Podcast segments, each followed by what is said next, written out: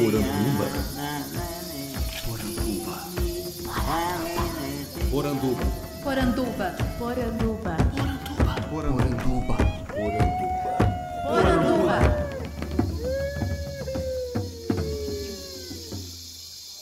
Bem-vindos à nossa Poranduba, o podcast sobre as histórias fantásticas do folclore brasileiro. Eu sou André Costa, o colecionador de sacis, e serei seu guia. E no programa de hoje nós temos um material um pouco diferente.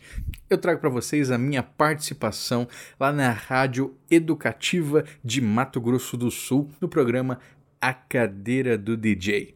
Então eu fui convidado para falar de folclore e discotecar só com músicas de Saci.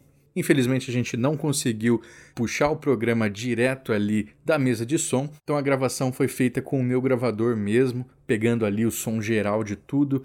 Não ficou 100%, mas foi um papo tão divertido que eu acho que vocês vão gostar bastante de escutar, né? Então tem muita informação, muita descontração e também músicas que muita gente não conhece sobre o nosso querido duende brasileiro. Vamos lá que o programa está começando.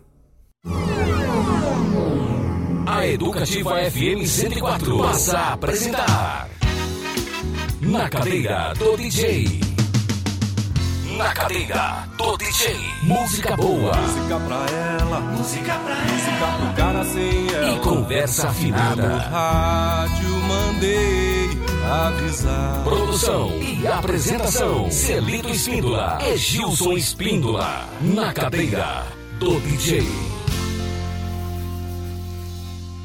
O Andrioli Costa, que se auto-intitula saciólogo, roteirista, com publicações acadêmicas, com um site fantástico que é o colecionadordesacis.com.br, onde ele publica podcast, o podcast Poranduba. né? Perfeito, Poranduba. Exato. O Andrioli é graduado em jornalismo aqui pela Universidade Federal de Mato Grosso do Sul. É, tem mestrado pela UFSC, né, da Universidade Federal de Santa Catarina, e doutorado pela Universidade Federal do Rio Grande do Sul. Tudo nessa área, no, tudo na área do, do, do, digamos assim, do folk, do folclore brasileiro. Ou tem, tem um pouco de, de antropologia, de sociologia no meio. Exato. Eu Bom fui- dia, Andrioli. Bom dia, pessoal. Prazer tudo ter bem? você aqui, viu, meu irmão? O prazer é meu, prazer estar aqui com vocês e falando né, sobre esse tema que eu amo tanto.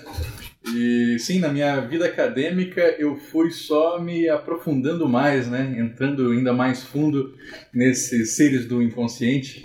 Então, no meu trabalho de conclusão de curso da graduação, eu fiz um site sobre cultura popular de Mato Grosso do Sul, né, onde eu eh, viajei do interior, fui fazendo matéria sobre mitos, assim, era um projeto experimental. Você é natural de Campo Grande, né? Campo Grande, exatamente. E foi aqui, né, mais especificamente em Terenos, aqui no interiorzinho, onde tem a chácara dos meus avós, que eu fui Ali, entrando O cara faz assim com o queixo, né? Ali. fui ali, eu fui mergulhando nesse universo, né, folk. E por isso eu sempre fui muito apaixonado, na graduação fiz isso. E durante a graduação eu Mas a descobri... tua gra- graduação foi em jornalismo. Foi jornalismo, por Sim. isso foi o site experimental sobre, cober- né, sobre é, é, co- fazendo uma cobertura do folclore de Mato Grosso do Sul. E aí, enquanto eu fazia isso, eu descobri, é, agora já não em Mato Grosso do Sul, mas na, na vizinha Quem, ali, quem né? foi que teu é do orientador Paraguai. de graduação lá na Federal? Na graduação, assim, eu comecei com iniciação científica, então Sim. foi a professora Márcia Gomes. Márcia Gomes. E lá, com ela, eu trabalhei é, sítio do Capão Amarelo e folclore. Então, assim, eu comecei pela literatura. E Bacana. depois foi o Mário Fernandes, né? Que ele foi meu orientador. Grande Mário. Ah, conhece? Oxe. Opa, coisa boa. Mário. E o Mário, ele me deu uma força para eu fazer o meu site, né? E aí, mostrando que era possível fazer uma cobertura é, respeitosa né, sobre mitos e lendas, entendendo que eles são mais do que parecem ser, né? Porque a gente pensa sempre que é, mitos do folclore são historinhas para criança, é, muitas vezes coisa de gente ignorante, né? Ah, o cara não tem estudo, por isso que ele acredita. E meu pai, meu pai é professor universitário. Meu pai que me contava as primeiras histórias de Saci sempre com muito respeito. Então, por isso, por causa da minha formação é, familiar, eu fui entendendo que folclore não é coisa de criança, de interiorano, de gente sem estudo. Folclore é coisa de brasileiro. E é isso é uma coisa que eu sempre tento levar, né? Hoje É, vida Brasileiros e gregos. folclore brasileiro é coisa de brasileiro. Mas, é, inclusive, é engraçado, né? Que tem gente que acha assim, ah, folclore é coisa do Brasil, porque fora daqui é mitologia. Então as pessoas confundem muita coisa, né? Na verdade, existe uma mitologia brasileira. Folclore é, um- é mais amplo, né? A gente está falando de modo de sentir, pensar e agir. É o que você come, é o jeito que você fala, é as coisas que você é, veste, tudo guiado pela tradição. Sim, tem uma, uma questão que eu acho que a gente devia conceituar, e você já começou fazendo muito bem isso, para a gente abrir os trabalhos aqui, as conversas, que é a questão de, de- de da lenda ser uma narrativa de caráter fantástico, né? com, com, com história, o conto, fábula, né? o mito popular é, tem essa coisa da crença, né? do relato dos acontecimentos reais e fictícios, né? da tradição popular. Queria que você desse uma, uma assim, mais uma verticalizada na- nessa questão, porque tem muito a ver com tradição oral, né? Sim, E aí o podcast entra como um prato espetacular no, perfeito. a ser servido, né? Exatamente. Hã? É, para o pessoal entender, assim, né? Dentro do folclore nós temos é, um ramo específico, né? um braço, como eu falei, folclore pode ser prato típico, pode ser dança, pode ser música popular, mas a gente tem um braço específico que chama literatura oral. Na literatura oral estão é, mitos, lendas, causos, né, e contos populares. Então aí a gente vai fazendo essa diferenciação. A, a principal confusão que as pessoas fazem é entre mito e lenda, né? Então assim o mito a gente pode pensar ele como sendo uma grande narrativa é, mais universal. Então é, tem o- o- a gente pode pensar no mito do Saci, por exemplo, né, que tem vários. Agora a lenda ela é diferente. A lenda ela é, ela é centrada num espaço e num tempo. Assim, então é a lenda que aconteceu naquela escola, é, naquela época. Tem a ver com lo- localidade também. com né? localidade. Por isso, muitas vezes, a lenda se entrecruza com fatos históricos. Então, se a gente pensa que o caso que eu fui estudar lá no meu mestrado, que foi a, a- a guerra contra o Paraguai, né? Foi um, um episódio histórico muito marcante que é, influenciou bastante aqui a região da fronteira e especialmente o nosso país vizinho, né, onde 80% da população masculina foi morta, teve aquele massacre todo. Quando a gente tem a guerra contra o Paraguai, o que, que acontece? As pessoas estão num sistema de insegurança tão grande, né, temendo a invasão é, do, dos, é, dos- do Brasil, Argentina e Uruguai, e também temendo é, que o governo Solano Lopes confiscasse suas riquezas para financiar o exército, que as pessoas lá começam a enterrar é, os seus pertences mais valiosos em panelas de barro. Isso vai gerar a lenda dos enterros, né? Que muita gente aqui provavelmente já ouviu falar, imagino que vocês sejam familiarizados, né? Sim. E, ah, e o que eu fui estudar lá no mestrado foi a cobertura das lendas de tesouro enterrado no Paraguai, porque eu vi que até hoje, todo mês, pelo menos, morre alguém procurando tesouro enterrado no Paraguai. As pessoas cavam buracos enormes é, e acabam sofrendo Minha mãe cavou um buraco uma vez na sala da, nossa casa. Encontrou? viajou, ela mandou tirar todo o piso e cavou um buraco enorme, um quadrilátero, assim, um quadrado, e tacou-lhe pau. Furou, furou, furou, mas era grande, sabe, Júlio? Não sei se você lembra disso, Júlio. Júlio era muito criança. Aí quando o papai chegou, a sala estava todinha. Era um buraco, mas não achou nada. Sabe por que, que ela pode não ter achado nada? Porque o espírito muda o tesouro de É lugar. lógico. E é essa, essa a questão, né? Quando- Exatamente por isso. É, é, quando- é aí que o fantástico, né, do lendário, encontra a história. Então, por exemplo, em 2014, em Capiatá, próximo a, a Assunção, a prefeitura liberou que se fizesse uma grande escavação, porque é, falaram que lá havia muito tesouro, né? Então eles falaram assim, bom, já que tem, então cava, cava, vamos ver. E eles cavaram até chegar ao lençol freático, a empreiteira cavou, o Ministério do Meio Ambiente não gostou nada disso, né? Tentaram embargar a obra muitas vezes, mas acabaram cavando até o lençol freático e não encontraram nada. Aí no ABC Color, que é o jornal, né, o principal jornal paraguai, tem um vídeo com uma entrevista com o responsável pela escavação, que ele fala: É claro que não encontrou nada. Eu falei, não pode trabalhar na hora da sexta. não, o espírito muda de lugar, Muda de tesouro. lugar. E aí, se você tem pensamentos impuros, se você pensa em mulher, se você é, faz alguma escatologia, tudo isso ofende os espíritos, o espírito muda o tesouro de lugar. Então, esse é muito interessante, a gente nunca consegue provar que a lenda é verdadeira ou falsa. Né? Ela sempre fica nessa hesitação. Porque se você não encontrou, é porque você não fez algo certo.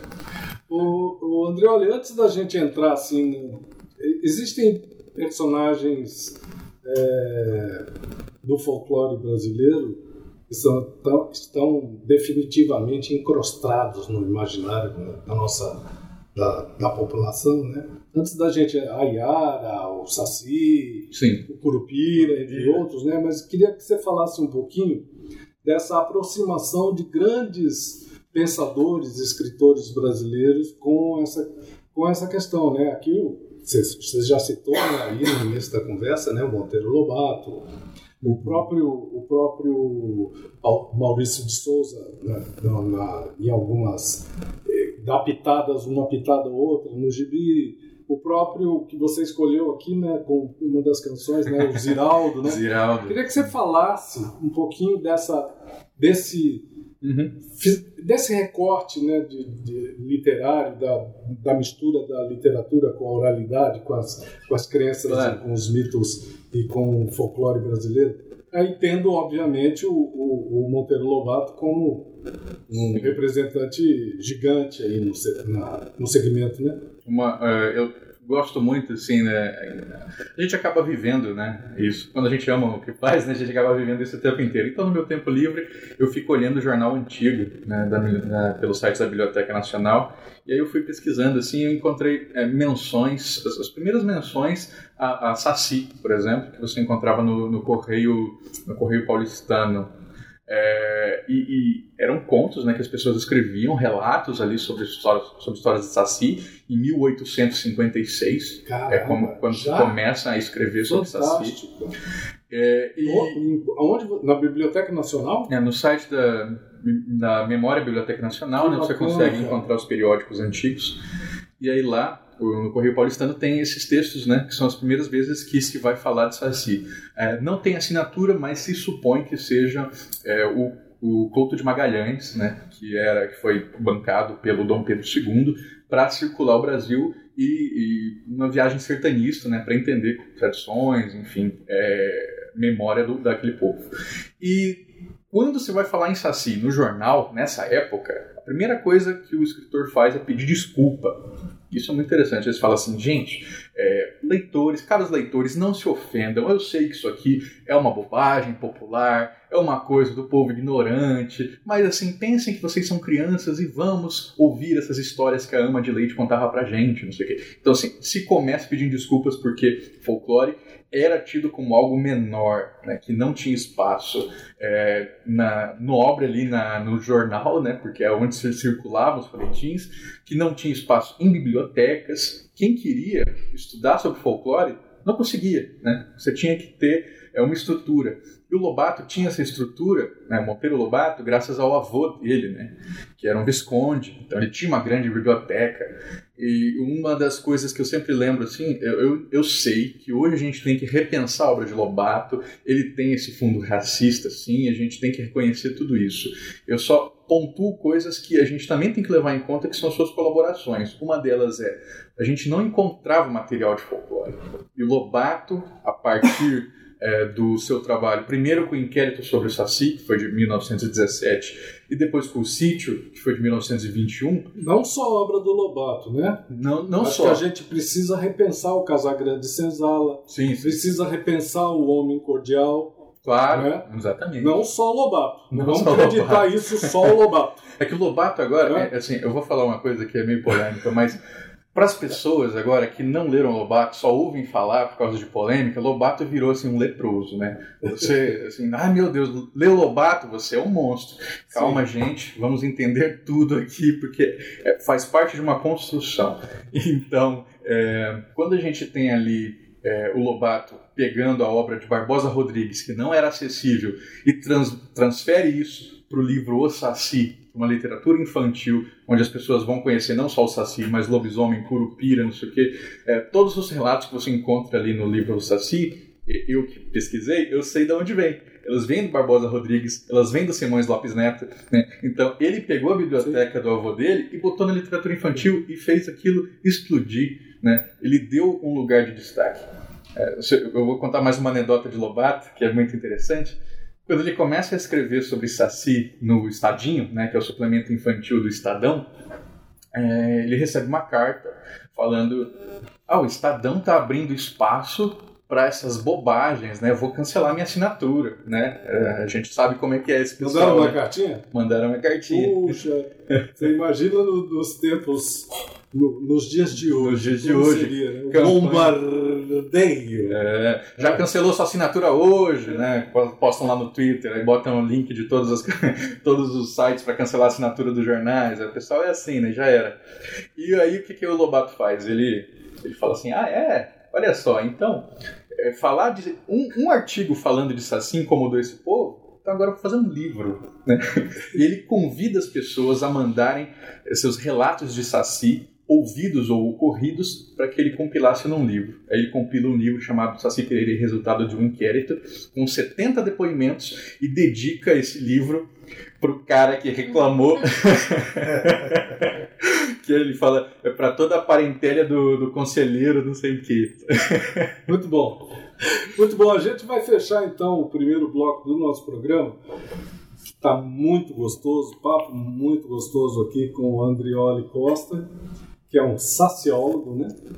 É roteirista, tem publicações acadêmicas, é uma formação acadêmica impecável, né? Mestrado, doutorado, tem um podcast chamado Poranduba, que ele publica no site colecionadordesacis.com.br. Eu entrei no site e dei uma olhada. Rapaz, o cara trabalha, né, Daniel? A primeira coisa que eu falei pro Daniel, eu falei, meu Deus, como trabalha. Publica, hein? Sozinho, hein? Sozinho, hein? Tá de parabéns, cara. Obrigado. Muito legal. A gente fecha agora o, o, primeiro bloco do programa com duas canções escolhidas pelo Andrioli. Uma do Almir Sater e do Renato Teixeira, Bicho Feio. E Ziraldo e Pe Pequeno Cidadão, é isso mesmo? Pequeno Cidadão é o projeto do Edgar Escandurra. É o, é o do, do Escandurra, né? Uhum. Com a canção Saci.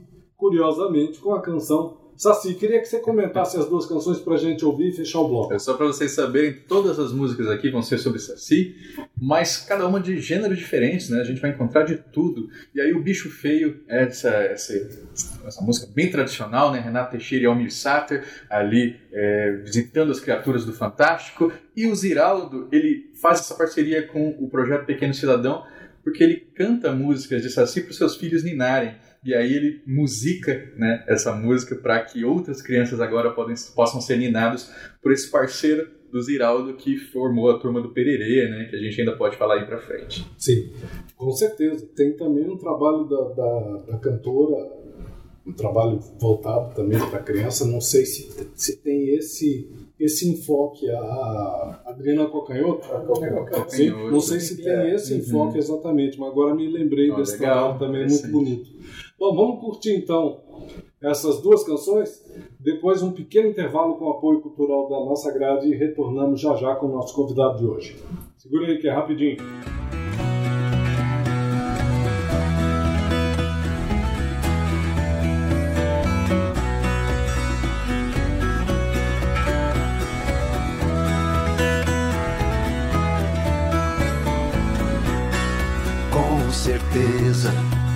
Quando a noite vem, tem saci, caipora e curupira também. Bicho feio, sempre tem. Ontem, hoje no além.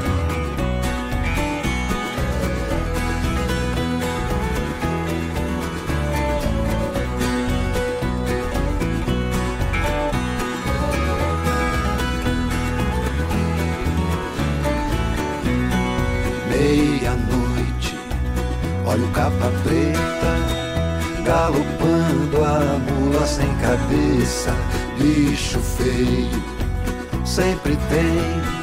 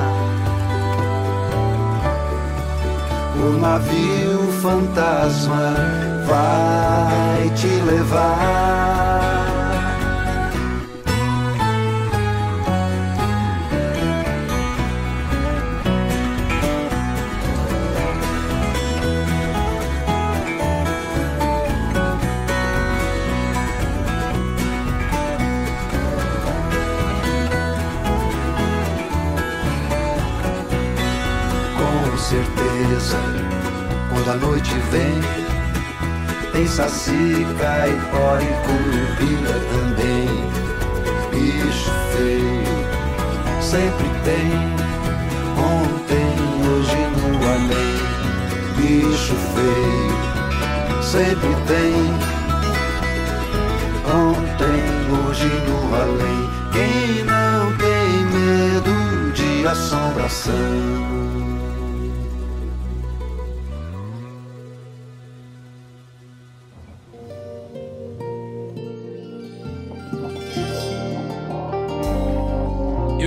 Em Saci Pererê, mas que ele existe, ah, existe. Tanto que virou meu parceiro na vida. Anos atrás, eu que mal sei cantar, fiz com ele uma canção para ninar os meus filhos.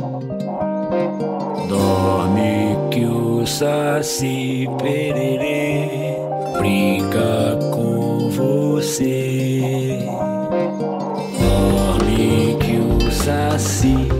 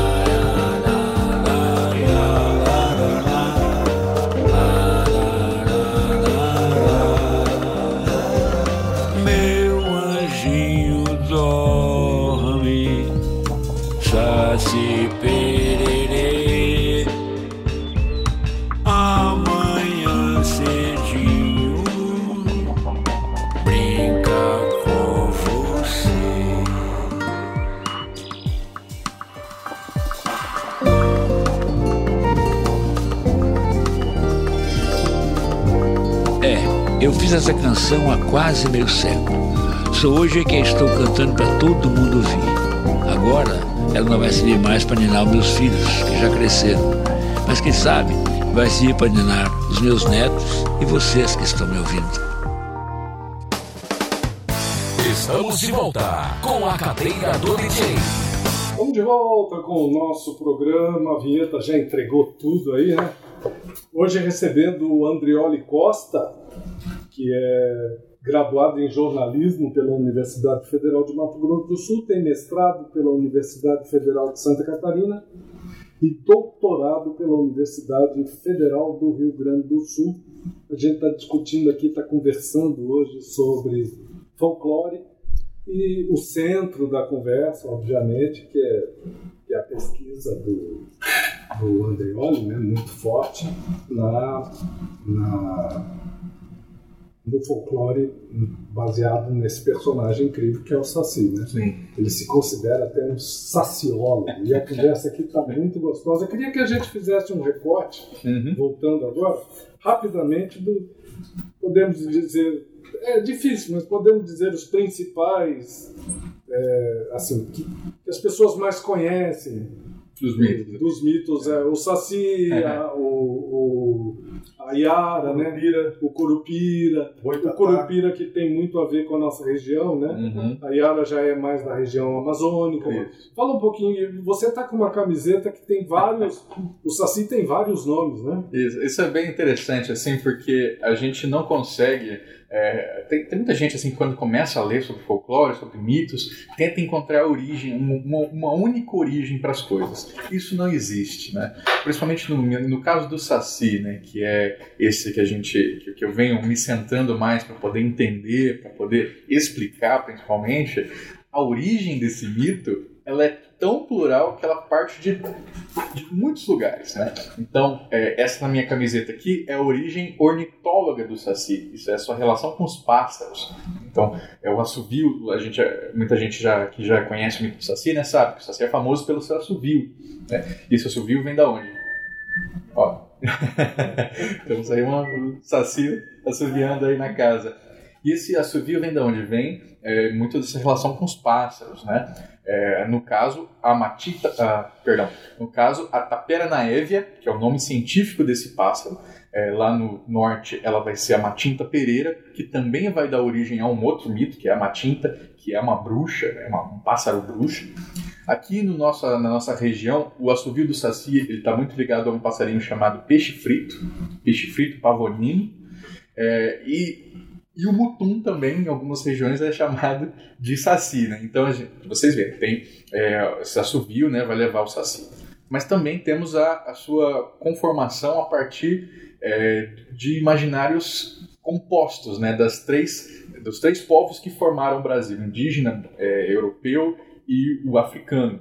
Como assim? Bom, é, o, o que a gente consegue traçar é que entre os Guarani, no sul do Brasil, havia já um duende chamado Jaci de Aterê.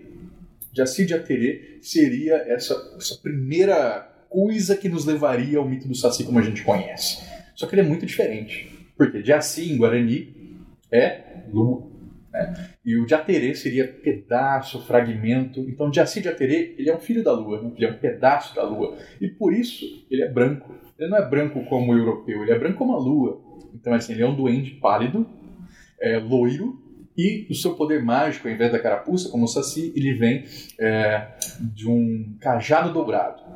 E esse Jaci de Aterê, como a, a gente tem a relação da lua, a lua ela tem esse, essa, essa- esse poder sobre o feminino muito grande, né? Tá ligada à menstruação, tá ligada a muitas coisas ali que movem o seu fluxo. Então, o Jaci de Aterê, ele tem poder sobre mulheres, ele é como se fosse um boto cor-de-rosa, sabe? Que seduz, leva para o mato, enlouquece. Ele é bem diferente. Só que ele também protege as matas.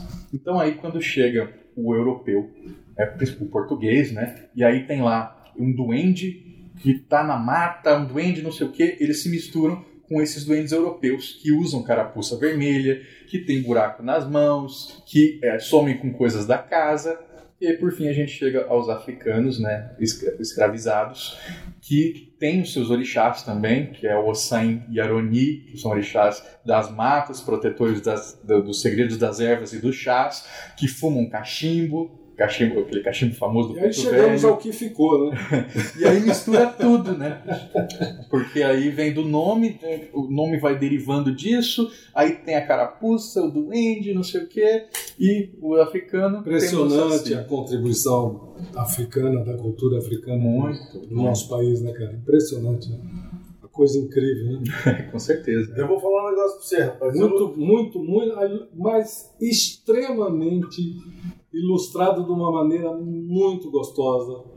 Muito, muito bacana, parabéns. Muito obrigado. Eu fui um guri, eu fui um guri macho, bicho, quando era, quando era criança, porque eu entrei várias vezes em redemoinho com a peneira Ah, é? tentar achar o, pra ver o saci.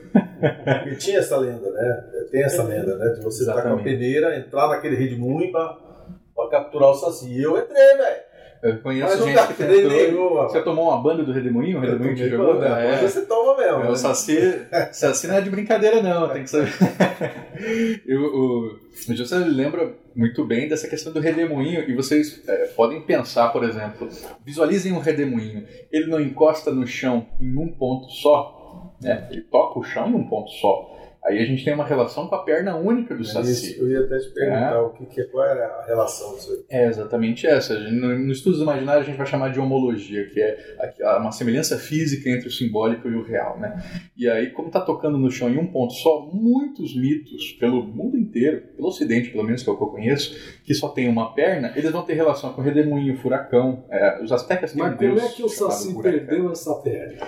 Temos várias histórias muito boas, né, dessas. Muitas. É, eu, eu tenho duas que eu costumo contar. É, uma delas diz que o Saci ele era um escravizado que jogava capoeira muito bem.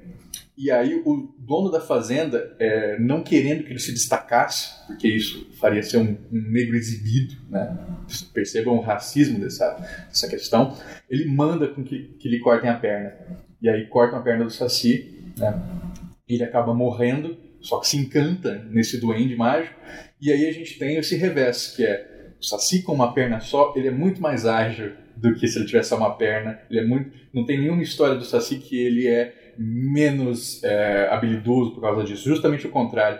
É, os relatos falam que ele é rápido como um viado campeiro, é, como um caxinguelê, né? Dão, vão dando essas referências de velocidade para ele. E o vento, né? O redemoinho, que é super veloz.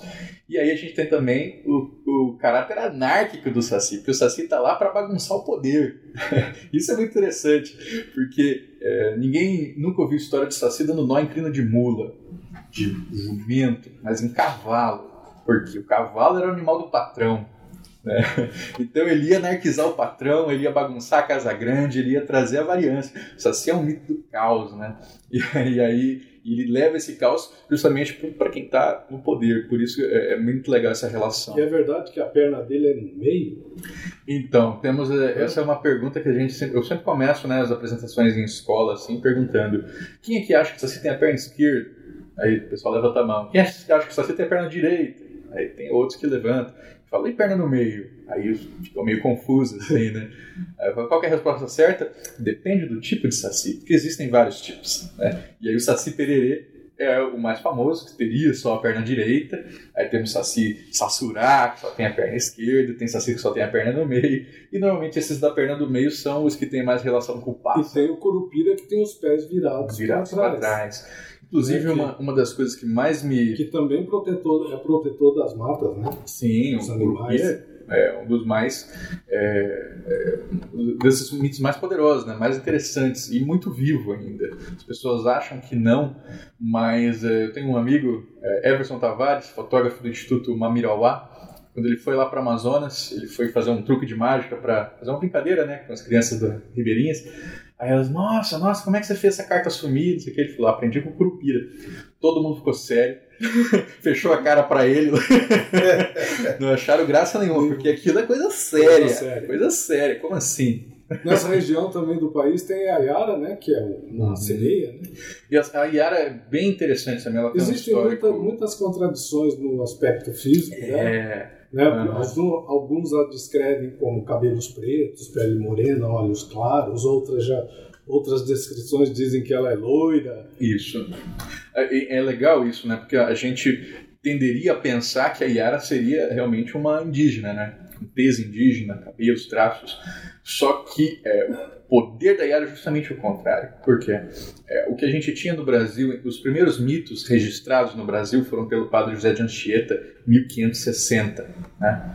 E aí ele vai falar de Boitatá, Curupira, é, Anhangá e Ipupiara. Ipupiara era um monstro ma- masculino, violentíssimo e da água, né? que ele era famoso por atacar o indígena e devorá-lo.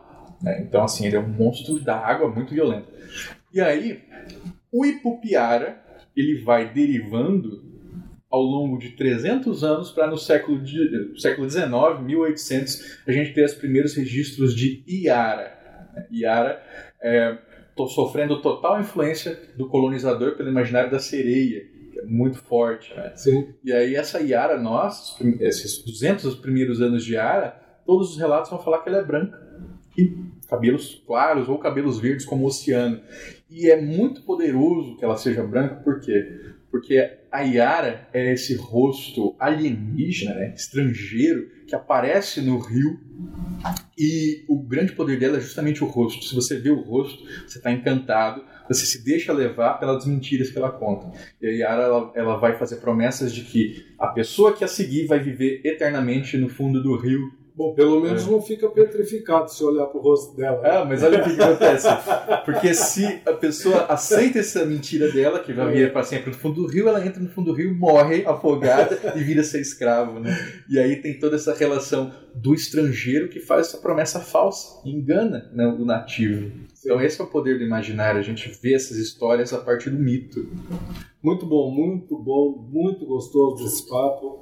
Muito legal mesmo. A gente vai fechar mais, mais um bloco aqui do nosso programa com duas canções escolhidas pelo nosso convidado, a Júlia Drummond, o canto do Saci. Como é que é a pronúncia do Tapera? Tapera naeve, né? Ou, ou, ou, um latim mais correto seria um nívea, né? Uma coisa assim. Mas aí a gente vai ver como é que é esse assovio, né? Do Saci, que a gente estava falando o antes. O Gilson já estava assoviando aqui. É. E tem também o Samba Social Clube, Club, né, com Lendas da Mata. Lendas da Mata, e tem tudo a ver com o que a gente falou, né, essa origem africana do Saci. Vamos ver é, o, o, o Saci num terreiro. Né? Como é que é o Saci nesse terreiro?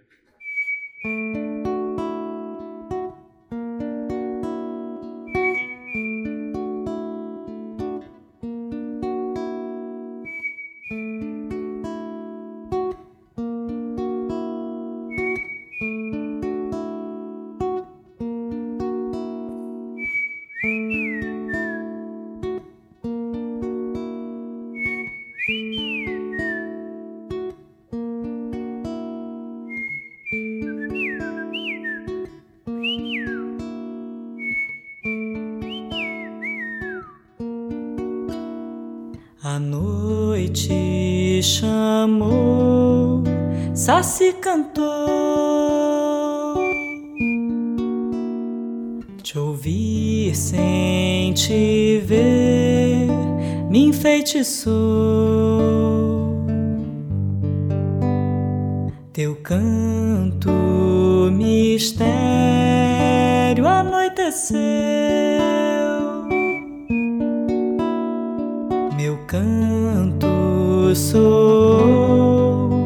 Resposta ao teu.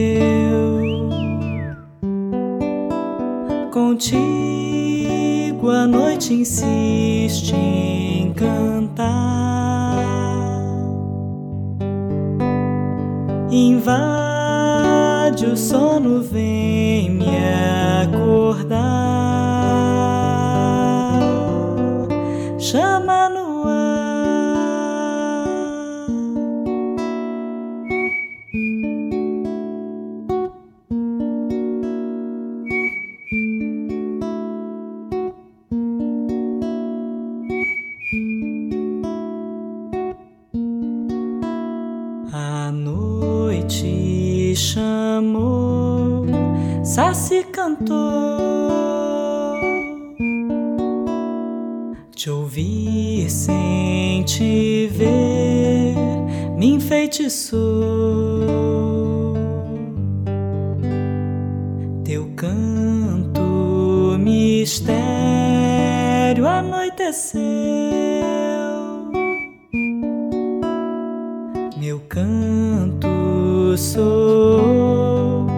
resposta ao teu.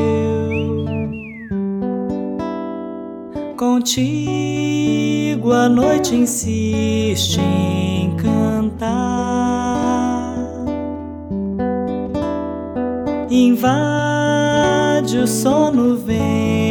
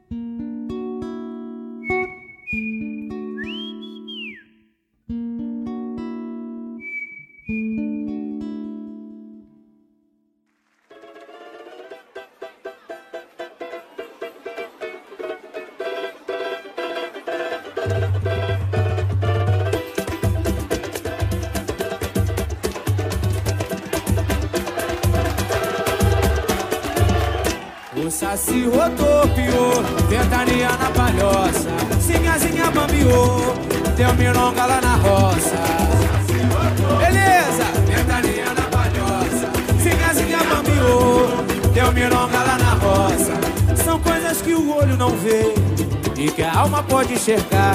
Zombeteiro e cachambu, toque no pé do joá. É mistério, é força de crer. Fundamentos que vem de lá, bicho do mato some no breu. Vamos, se escondeu no Juremar. O saci rodopiou, ventania na palhoça. Sinha, sinha, bambiou, deu mironga lá na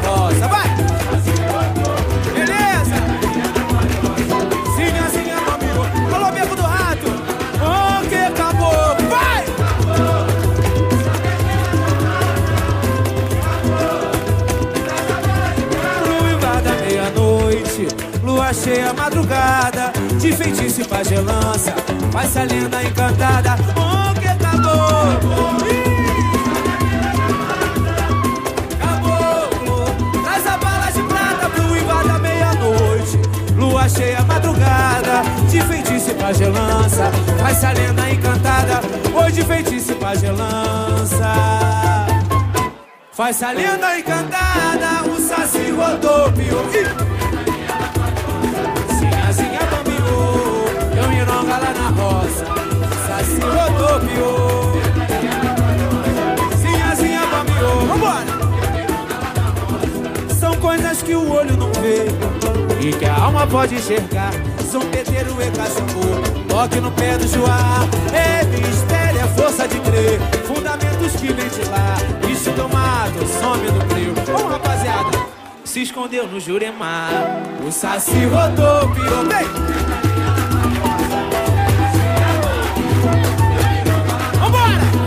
O saci rodopiou. Sinhazinha bambiou. Ajuda aí, ajuda aí. O que caboclo?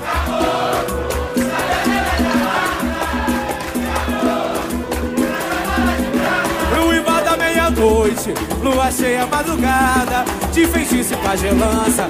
Agora é mais forte. O que caboclo?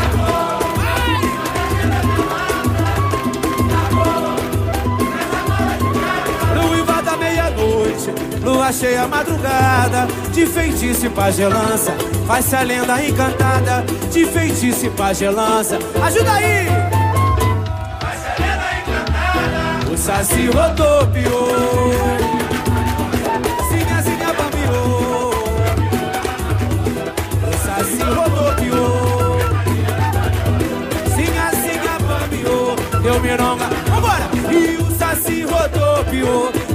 Ventania na palhoça. Sinha, sinha, bambiou. Deu mironga lá na roça.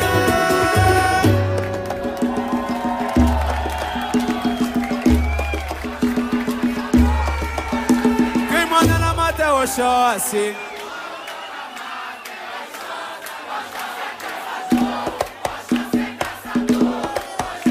Quem manda na mata é Oxóssi.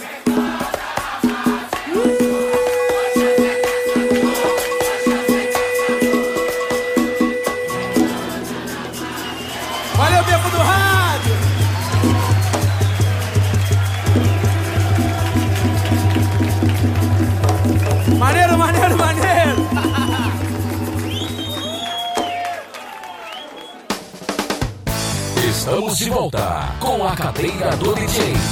Estamos de volta com o programa Na Cadeira do DJ. Hoje recebendo o Andrioli Costa e a nossa querida Adriana Alberti.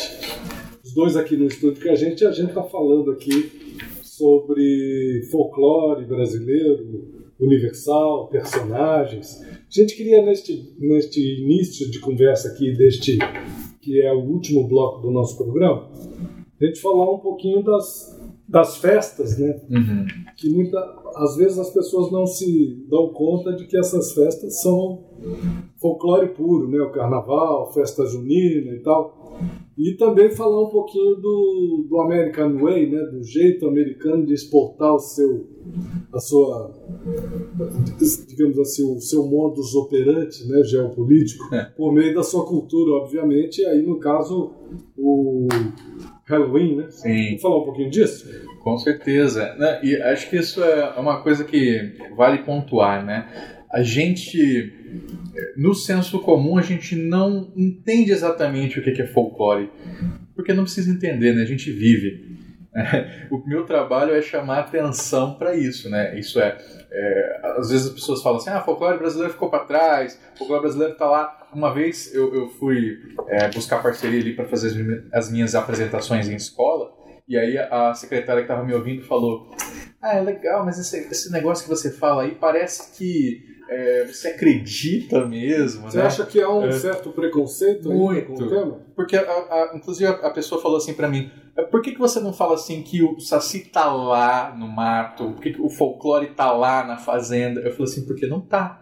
Porque folclore tá onde estiver o gênero humano. Então, ele nos atravessa, ele tá em tudo, né? Ele tá em como a gente. Nos pratos típicos que a gente come, pensa só, sopa paraguaia, né? Sopa paraguaia na Sexta-feira Santa. Que outro lugar né, que a gente faz Esse- isso? esses mitos, esses, essas personagens, o, fol- o folclore, em- entremeados ou em, embrincados com a religiosidade, então como é Hum. que você vê isso? Eu, é, eu- No Brasil. é, é, no Brasil. é, Que é um país absolutamente sincrético, né? Sim. Não totalmente, mas o sincretismo religioso no país é imenso. Pra você ter uma ideia, é, a- tem lugares que eu vou e eu conto só histórias de. histórias, contos populares de santos e da família cristã, da família, da família sagrada, né? Isso é, tem história, por exemplo, como é que Jesus. Como é que surgiu o linguado? Como é que o linguado, aquele peixe que tem a- a- o rosto, um de cada lado, né, ficou daquele jeito? Aí é um conto popular brasileiro em que Jesus está andando né, e ele não sabe exatamente o caminho. Aí ele encontra o linguado no rio e fala assim: Linguado, é, onde é que fica a cidade tal? Aí o linguado, debochando de Jesus, entorta a boca e fala assim: Ô linguado, onde é que fica a cidade tal? Aí Jesus dá um tapa na cara do peixe, a cara do peixe fica toda torta e fica assim para sempre. São só histórias populares assim, né? Então, então por que, que o Quero Quero ele é tão escandaloso? Porque quando Maria estava fugindo dos soldados de Herodes, o Quero Quero começou a gritar, aí ela falou assim, ah é, então agora você nunca vai descansar, por isso que o Quero Quero é sempre ligado. né? Então, assim, é impossível que a gente separe uma coisa da outra. E é uma pena, eu acho uma grande pena, quando religião tenta é, demonizar o folclore brasileiro. né? Então, a gente encontra isso, por exemplo, em festas juninas, que em muitos lugares é, é, as crianças são proibidas pelos pais de frequentarem, né, de estarem ali participando, porque, ah, não, a gente não celebra isso. Mas, no entanto, participam do Halloween. pois é. As próprias famílias montam, né? Montam a maquiagem, ajudam, não é isso? Exatamente. E o Halloween ele vai chegando, né? é, com muita força no Brasil e transformando imaginários, né? Então a gente vê, vai ver chegando aí é, Marias Sangrentas, né? Loiras do banheiro, que são coisas que vão, são muito de fora, assim, que acabam tomando nosso imaginário também.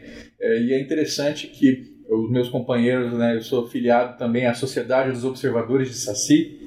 Só Saci foi fundada em 2003, lá em São Luís do Paraitinga, e eles têm uma campanha de comemorar no dia 31 de outubro o dia do Saci, ao invés do Halloween. Saci também será que vem do, do espaço? Poderia ter Saci no espaço?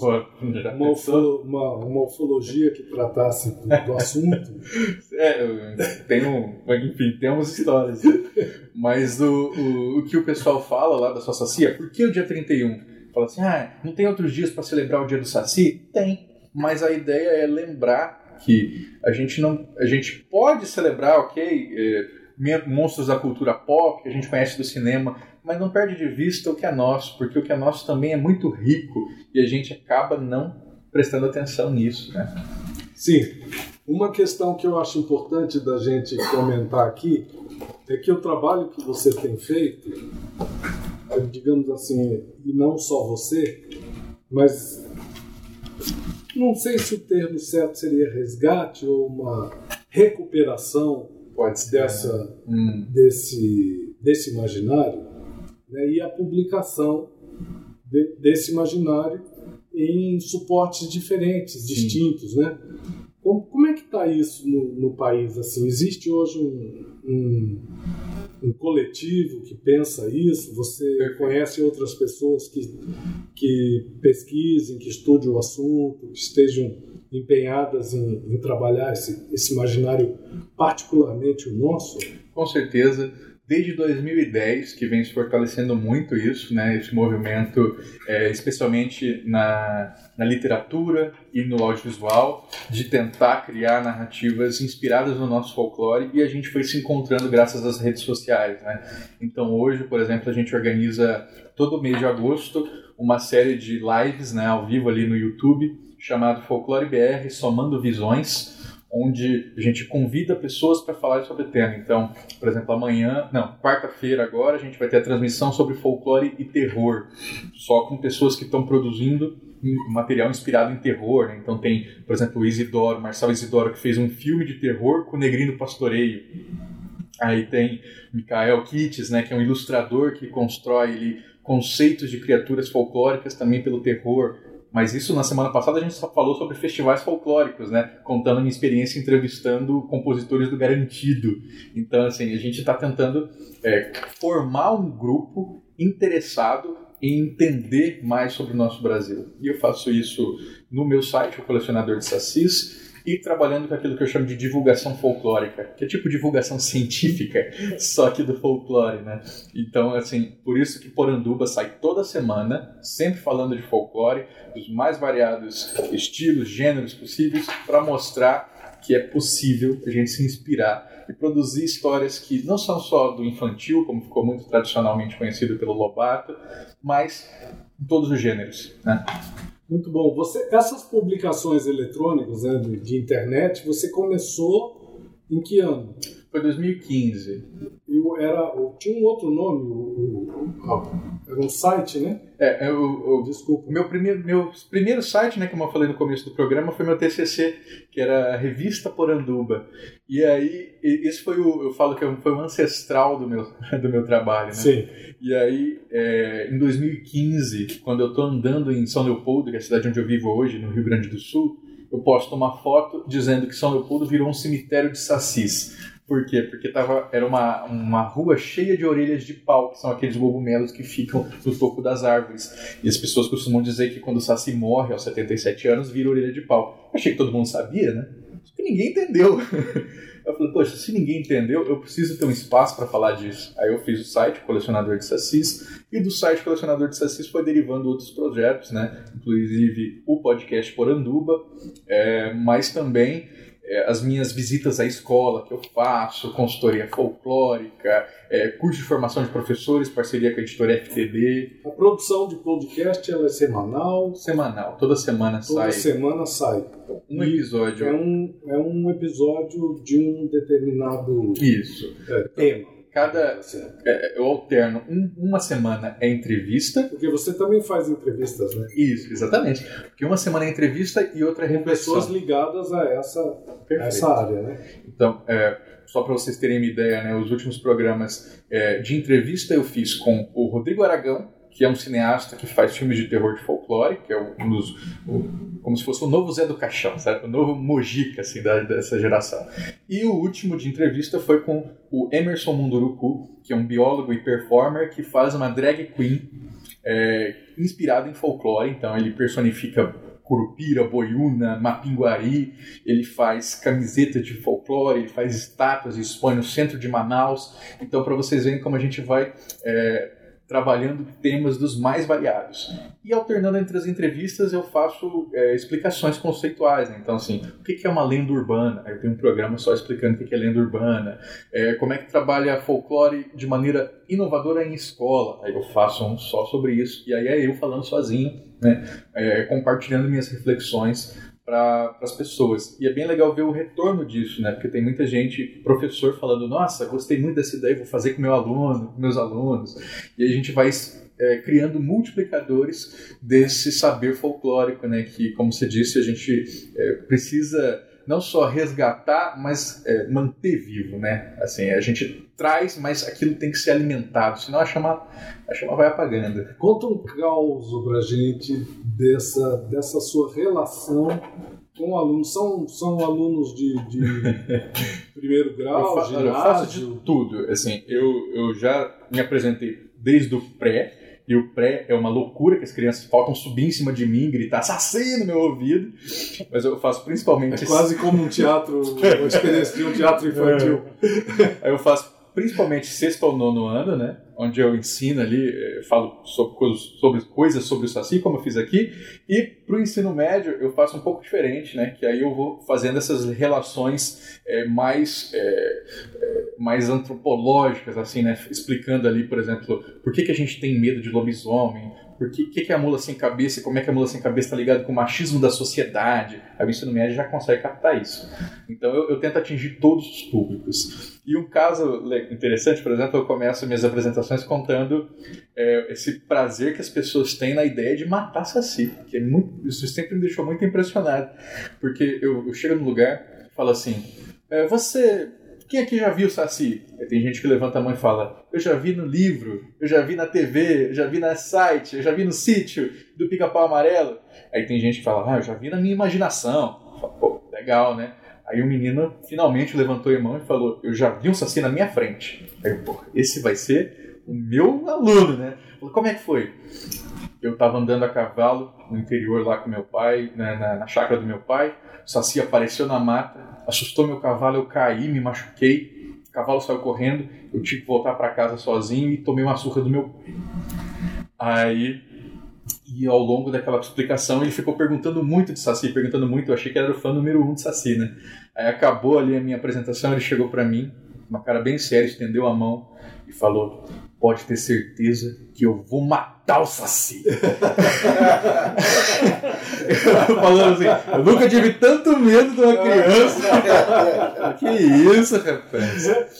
E aqui em Corumbá, um menininho já me falou que o pai dele tinha matado o Saci. Eu falei, ué, mas o que aconteceu? Ele falou assim: ah, meu pai pegou o Saci, abriu a barriga dele no meio e dentro só tinha carvão. Aí eu, nossa, né, carvão, Saci, que relação simbólica interessante. Eu fui especular mais, né? Falei, mas e aí? Abriu o Saci, tinha carvão dentro, o que, que vocês fizeram? Aí, na maior cara de pau, ele vira pra mim e diz: churrasco! criança é sempre uma surpresa, né? Eu adoro. Legal, cara, que bacana. que bacana que você tem feito esse trabalho. E como você tem um, digamos assim, tem uma, um projeto no sentido de levar essas histórias, o conhecimento para as escolas? É um projeto ou é eventual? As pessoas te convidam? É, eu, eu, sempre parceria, né? No momento, a minha grande parceira lá no Rio Grande do Sul, onde eu vivo, é a editora FTD, é, que tem ali a coleção, é, uma coleção de folclore bem legal, né? Então, assim, é, eles fazem parcerias em feiras do livro, em escolas, e eu faço as visitas. Então, eu recebo um cachê pela editora e a, e a escola ela fornece a estrutura ali para que eu esteja presente. E aí quem tiver aí interesse também em me levar para outras cidades, né, é só mandar o um e-mail lá, ter meu contato pelo site do colecionadordesassis.com.br. Eu já fui para Bauru, Mococa, interior de São Paulo, é, cidades do interior do Rio, do Rio Grande do Sul. Aqui em Mato Grosso do Sul eu já fiz apresentação em Três Lagoas, Corumbá e aqui, né? E o interior é sempre muito forte, né? As pessoas adoram, assim, ouvir, levam as crianças, assim, compartilham histórias. Então, o interior é, é uma grande paixão. Agora, é, eu queria muito que as capitais topassem me levar lá para que eles vissem que é, dá uma chance para a criança ouvir, a criança adora. Eu, tenho, eu garanto para vocês. As pessoas às vezes falam assim, ah, esse, é, a criança não quer nem saber de folclore, quer saber de videogame, quer saber de Pokémon. Se vocês vissem, eu, eu em Mococa, eu me apresentei para um teatro com 800 é assim, né? crianças. Criança quer saber de imaginação. Quer saber de imaginação. Eram 800 crianças, eu ensinei elas a assoviar para chamar Saci. Eu vi 800 crianças assoviando na minha frente para chamar Saci. E eu fiquei arrepiado. e, e, é muito legal, assim, porque tinha umas cinco ali que estavam com muito medo mesmo. Né? e estavam com a mão no ouvido, tremendo. E você vê como aquilo é vivo, como se você consegue chegar nessa criança e mostrar essas histórias, ela vive aquilo. A cultura é muito dinâmica, né? Tá viva, né? E, e, e muito bacana. E assim, como você falou, assim, criança quer saber de imaginar, mas quando esse imaginário está perto, né, tá aqui, é muito mais forte. Né? Sem dúvida. Olha, maravilhosa a entrevista de hoje aqui com o nosso, com o nosso Andrioli Costa, sociólogo, roteirista, tem publicações acadêmicas, tem o site colecionadordesassis.com.br. Ele publica lá podcast, né, o Oranduba Podcast, que ele publica semanalmente com entrevistas, com, abordando, é, trazendo conhecimento sobre essa área tão importante do imaginário brasileiro. E gratuito o podcast, hein? Vocês podem ouvir. pode ouvir tranquilo. E tem esse projeto também de, de visitação às escolas. As escolas aqui em Mato Grosso do Sul e Campo Grande que estiverem interessadas, basta acessar lá o, o, o colecionadordesassis.com.br e fazer o contato, né? Que o Andrioli está à disposição para participar desses eventos. A gente fecha o programa com mais duas canções. Vamos para baixo desse. É, Pois vai, não? Vai para baixo, ele tem outra música que ele vai querer. É, vou fazer uma ginástica. Sim, sim, podemos escolher. Ele tá à escolha. Olha só, Eu quero tocar essas duas do bloco. Posso, posso falar? é, Deve, momento? deve. É, para vocês verem como Chinelo, chinelo de Saci e, e o Baiana System Isso, por quê? com, com o Saci. Exatamente, Tá. porque eu quero mostrar para o pessoal o seguinte: dá para ter saci de tudo que é gênero. Então agora a gente vai ouvir um sertanejo universitário de saci, que é o chinelo de saci, né? O que, que é o chinelo de saci? É você tá solteiro, só tem um. E a última para encerrar é uma que todo mundo pediu para ter e não podia faltar, que é o Baiana System cantando Saci, que a música tá bombando lá em Salvador, né? Que tá todo mundo é, pirando ao som do nosso querido duende brasileiro. Obrigado, pessoal. Nós agradecemos a presença do Andrioli. Prazer receber você aqui. O prazer foi meu. Quarta-feira a gente está de volta no mesmo bate-horário. Fique agora aí com o Ramiro Rafael, chinelo de saci. Segura aí. Um abraço. Como é que a gente encerra, professor? Ô, professor, nós encerramos como rei aqui. Bye. Bye. Termina aqui, na cadeira do DJ. Produção e apresentação: Celito Espíndola e Gilson Espíndola. Na cadeira do DJ.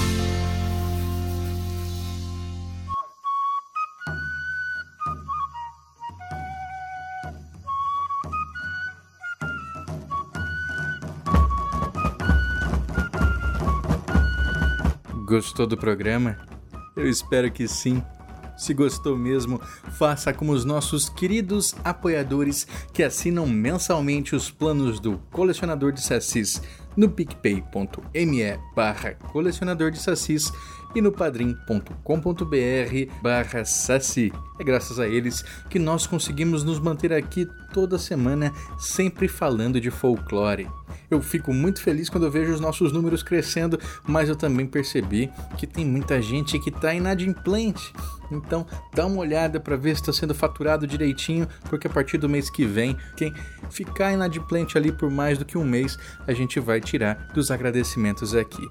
E eu não gostaria, porque eu adoro falar o nome de vocês, desse grupo maravilhoso formado pela Ana Lúcia Mereger, Carolina Mancini, Daniel Burle, Daniel Freire, Daniel Medina, Daniel Renatini, Débora Dalmolin, Diane Macagnan, Douglas Rainho, Euclides Vega, Felipe Rafael, Fernando Sussman, Geossi Silva, Guilherme Kruger, Gustavo Wendorf, Ian Fraser, Lentes Cor-de-Rosa, Luiz Teles, Maico Wolfert, Marcelo Silveira, Matheus Freire, Maurício Xavier, Maicon Torres, Nilda Alcarinque, Pedro Scheffer, Rafael Joca Cardoso, Ricardo Santos, Roberto Silva, Tiago Cavegatti e Victor Nogueira.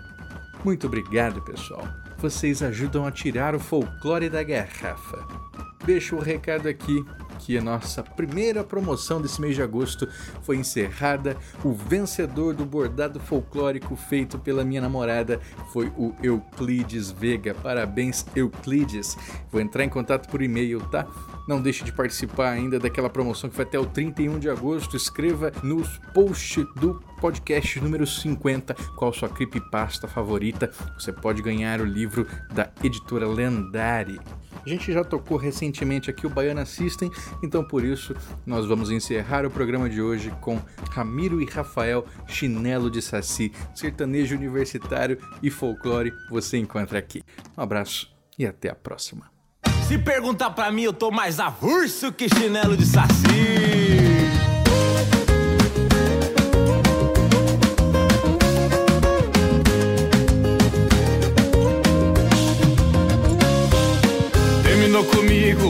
Do nada. Disse que não queria mais ser minha namorada. Fiquei sem entender o que eu tinha feito. Não dá pra saber porque acabou desse jeito. Mas a vida segue, não posso parar. Não vou ficar sofrendo, nem vou me desesperar. Eu sei, não vou ficar muito tempo abandonado. Tem sempre um chinelo velho pra um pé cansado. Oh, Ei, já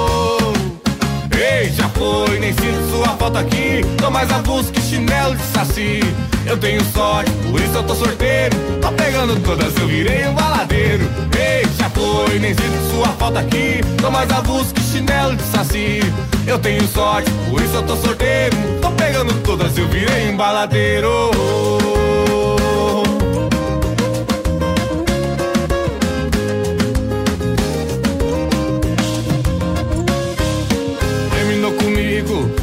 Nada. Disse que não queria mais ser minha namorada. Fiquei sem entender o que eu tinha feito. Não dá pra saber porque acabou desse jeito. Mas a vida segue, não posso parar. Não vou ficar sofrendo, nem vou me desesperar. Eu sei, não vou ficar muito tempo abandonado. Tem sempre um chinelo velho pra o pé cansado. Ei, já foi, nem sinto sua falta aqui. Tô mais avulso que chinelo de saci.